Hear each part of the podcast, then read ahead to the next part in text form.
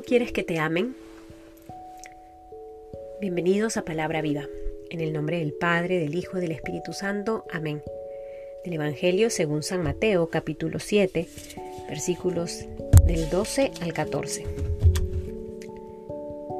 No deis a los perros lo que es santo, ni echéis vuestras perlas delante de los puercos, no sea que la pisoteen con sus patas y después, volviéndose, os despedacen.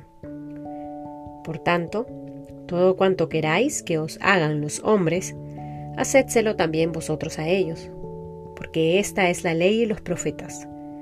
Entrad por la entrada estrecha, porque ancha es la entrada y espacioso el camino que lleva a la perdición, y son muchos los que entran por ella.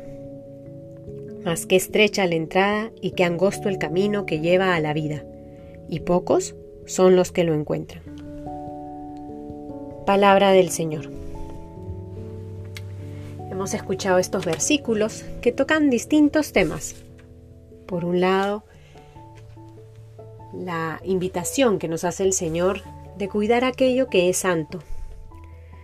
Luego, la evidencia ante nuestros ojos de estos dos caminos, el camino estrecho y el camino ancho, espacioso, el camino estrecho que lleva a la vida y el camino ancho que lleva a la perdición.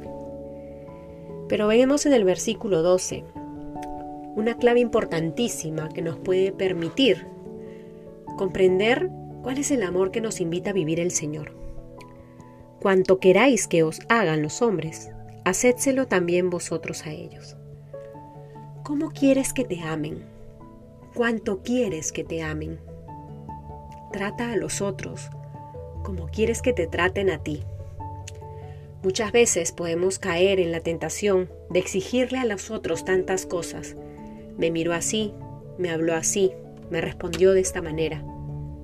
Y encontramos miles de justificaciones para devolver mal a los que supuestamente nos hacen mal. Pero ¿qué pueden decir los demás de ti? Cómo hablas a los demás, cómo les contestas, cómo los tratas, cómo los corriges. Trata a los otros y haz a los demás lo que quieres que te hagan a ti.